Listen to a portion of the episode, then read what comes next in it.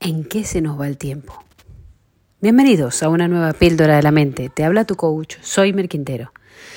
En estos días quiero darte pistas, claves para que podamos reorganizar nuestro tiempo y aprovechar este primer mes, estas primeras semanas del 2022, para que tracemos realmente un plan de aquello que queremos conseguir.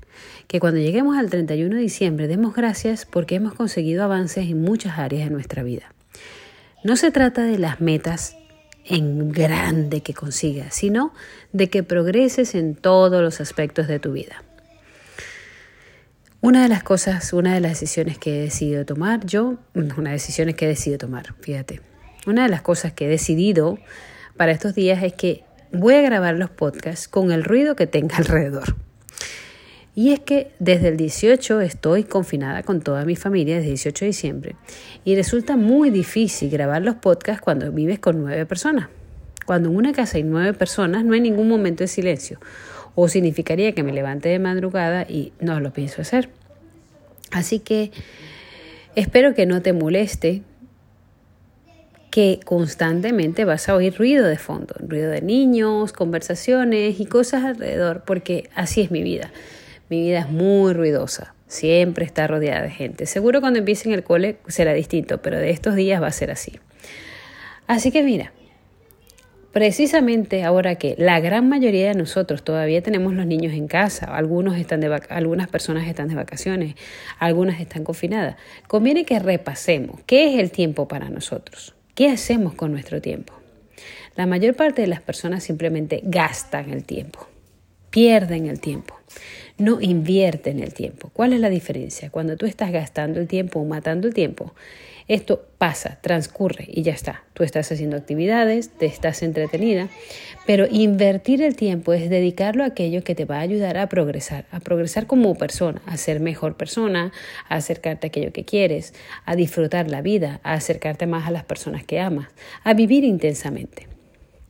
¿Y en qué gastamos o perdemos el tiempo? Gastamos el tiempo especialmente en tres cosas. La primera es en nuestros miedos. Nos encanta recrearnos en todos aquellos posibles escenarios fatales de lo que puede pasar. ¿Qué pasa si le digo eso a esta persona? Oh, ¿qué sucede si no me llaman para ese trabajo? Ay, ¿qué pasaría si? Estamos en los easy, easy, easy. Estamos también imaginándonos, nos sentimos como el, el, el, de las profecías, no tratamos, ¿no? O sea, profetizando todo lo que va a venir. Ay, si me da el COVID, y si no me da, y si voy, y si no me voy, ay, qué miedo, ay, que no. No podemos vivir en esos temores y en esas preocupaciones. Ay, fíjate fulanita lo que le está pasando ay, mira, y si mi hijo, ay, estoy preocupada porque mi hijo está en esta situación, que si no quiere estudiar, o que si sí que quiere estudiar, o que fíjate que quieres hacer trabajo, ay, cómo está la cosa, cómo está el mercado, cómo está la crisis, ay, el negocio, cómo me va a ir en mi emprendimiento, ay, en la empresa están haciendo muchos cambios, ¿qué pasa si a mí me sacan? Miedos, temores, angustias, preocupaciones por un futuro tan incierto del que solo te preocupas, pero te tienes que ocupar. Luego la segunda cosa en la que perdemos el tiempo es en los placeres inmediatos pues nos metemos en el móvil o nos ponemos a leer o nos ponemos a ver televisión o nos podemos ver una serie o podemos ver una película, vamos a ver el Instagram, el TikTok, un montón de cosas en la comida, en fumar, en beber, en, en un paseo, en cualquier cosa que simplemente te distrae. Que está bien hacerlo de vez en cuando, pero no está bien dedicarle 6 y 7 horas al día. Y créeme, la gente lo está haciendo, estamos dedicando horas, horas a placeres inmediatos. Está bien que de vez en cuando te eches una escapada, pero búscate la forma de que sea una escapada y no que sea siempre que tú estés en un plan de huida, que tu vida sea una eterna huida. Mira cuánto tiempo le dedicas al móvil, mira cuánto tiempo le dedicas a las redes sociales, mira cuánto tiempo dedicas a leer las noticias, por ejemplo, cuántos capítulos te ves de la serie que te gusta. Hay personas que están comiéndose una serie en un fin de semana, semana, o sea, horas, horas horas, temporadas, capítulos. ¿Qué pasa? Para comentarlo con quién, para hablarlo con quién, para simplemente presumir de la cantidad de horas o del poco tiempo o lo rápido que me vi la serie. Y eso es simplemente dejar ir el tiempo como agua que diluye, que se va y no va hacia ningún lugar. No podemos nosotros vivir así, ni tampoco podemos vivir de acuerdo a las demandas de las demás personas. Así estamos nosotras las mamás o las esposas. Nosotras las mujeres sobre todo nos dejamos llevar porque es que tengo que ir a esto, tengo que ir a aquello, es que me pidieron este favor, es que tengo que atender esto, que tengo que atender lo otro. No somos dueños de nuestro tiempo, no dominamos ni decidimos lo que vamos o queremos hacer. Entonces nosotros tenemos que retomar el control, retomar el control de nuestras vidas. Que si nuestros hijos demandan nuestro tiempo, lógico, pero vamos a hacer más o menos un plan de lo que nosotros queremos hacer. Que las tareas diarias de casa nos demandan tiempo, sí, pero vamos a hacer más o menos un plan. Que mi madre me llama, que mi padre me llama, que mi tío me llama, sí, pues vamos a meter dentro de un plan, vamos a anticiparnos. Cada dos días voy a visitar a mis padres este, cada dos horas voy a sentarme a hacer un puzzle con mis hijos, no sé. Vamos a poner las cosas por adelantado, por anticipado, atender las necesidades afectivas de las personas a nuestro alrededor, atender las necesidades materiales de nuestro trabajo y no que simplemente vayamos del timbo al tambo atendiendo toda llamada, toda petición, todo WhatsApp que nos llega es que te sientas a trabajar y llega un WhatsApp y, ah, no, ya va, voy a hacer esto. Ah, ya va que voy a pedir la cita para el padrón. Ah, ya va que voy a pedir la cita para la ITV. Ah, ya va que voy a hacer esto. Ah, ya va que voy a... Ya va. Vamos a hacer un plan, vamos a gestionar nuestro tiempo de manera que tenga un sentido, que el día acabe y sintamos que ha cumplido un propósito, que ha cumplido una misión, que no simplemente estoy todo el día súper ocupada, pero a la vez el día ha sido vacío, ¿Ah? que el día no ha llegado a nada ¿Qué he hecho hoy? Me la he pasado todo el día ocupada, estresada y no he hecho nada. Nada. ¿Qué de lo que hice hoy me acerca a mis metas? Probablemente ni una cosa. No nos sentimos satisfechas porque estamos requete full, pero no hemos conectado con nadie. Pero no hemos disfrutado con ninguna persona. Pero no hemos reído a carcajadas. No hemos hecho nada que nos haga feliz. Simplemente hemos estado chequeando la lista y tacha aquí y tacha allá y aún así acaba el día y sentimos la frustración de que no hemos hecho nada, que no cumplimos lo que teníamos que hacer, que mira las 50 cosas que no he hecho, que es que el tiempo no me rinde, que es que no me acaba, que no, que no llego, que no llego a nada, que el día debería de tener más horas, es que, ay Dios mío,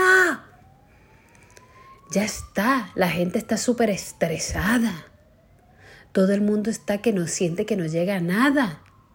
Vivimos la carrera de las ratas, o sea, corriendo en esa rueda del hámster para no llegar a ningún lugar. Basta. Para y decide qué quieres en tu vida y a partir de ahí vamos a hacer un plan.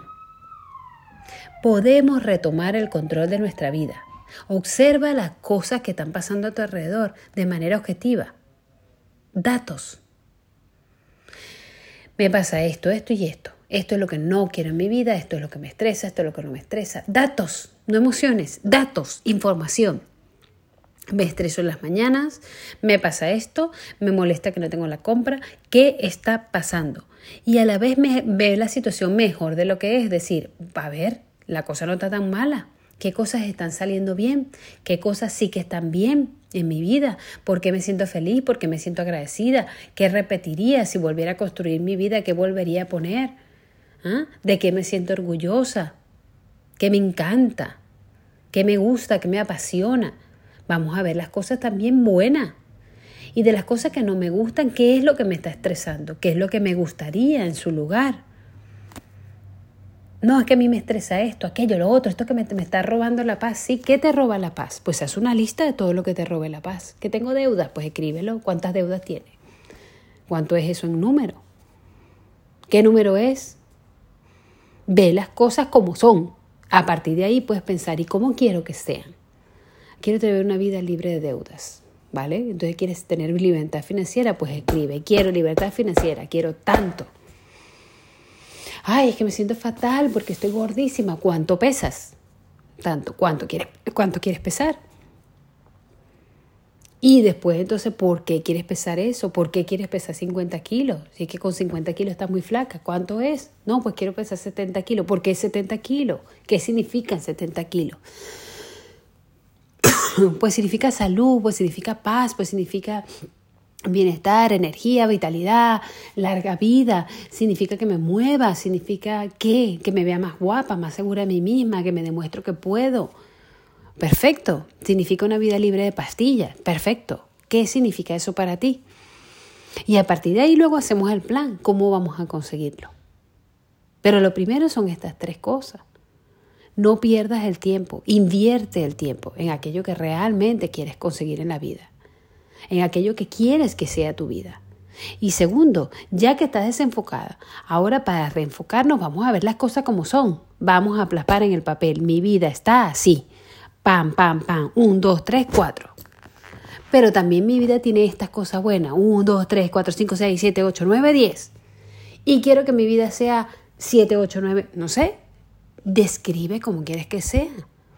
Pero hay que plantearse las cosas. Las personas que tienen éxito en la vida tienen muy claro hacia dónde quieren llegar. Se hacen las preguntas adecuadas, saben por qué quieren llegar hasta ahí y se trazan un plan. Pero eso se puede replicar y lo puedes hacer tú. Y tú puedes transformar tu vida. Probablemente sola, solo, es muy difícil. Pero búscate tu coach. Contrata mis servicios también. Si te sientes en confianza conmigo, yo te puedo acompañar. Búscate libros al respecto, observa lo que han hecho las personas que han conseguido el éxito en aquella área de tu vida que te interesa. No en aquella en que se hayan hecho millonarios, no. Las verdaderas cosas que tú quieres conseguir en la vida. Una relación bonita, ser buena madre, buen padre, llevártela bien con tus hermanos, tener muchos amigos, ser feliz, reír, disfrutar tu trabajo. Esas son las cosas esenciales que de verdad te van a hacer feliz. No tener un negocio multimillonario, no digo que esté mal, pero hay cosas muy sencillas que te hacen feliz y que puedes ir a por ellas. Pero tienes que tener claro lo que de verdad quieres, lo que de verdad te hace feliz. Lo que te hace feliz es darte a los demás. Lo que te hace feliz es servir a las demás personas. ¿Qué quiero en la vida y por qué eso es importante para mí? ¿Qué quiero? Porque eso es importante para mí. Fíjate, ahora sí hay silencio alrededor. Ya se han alejado los niños, se han ido al salón mientras yo estoy encerrada aquí en mi habitación. Así es la realidad de la vida. La vida te da momentos de paz, momentos de silencio en donde tienes que parar y preguntarte cosas. Tómate esos momentos, tómate cinco minutos cada día con tu libreta, con tu papel, con tu cuaderno, con tu agenda y escribe lo que te está estresando.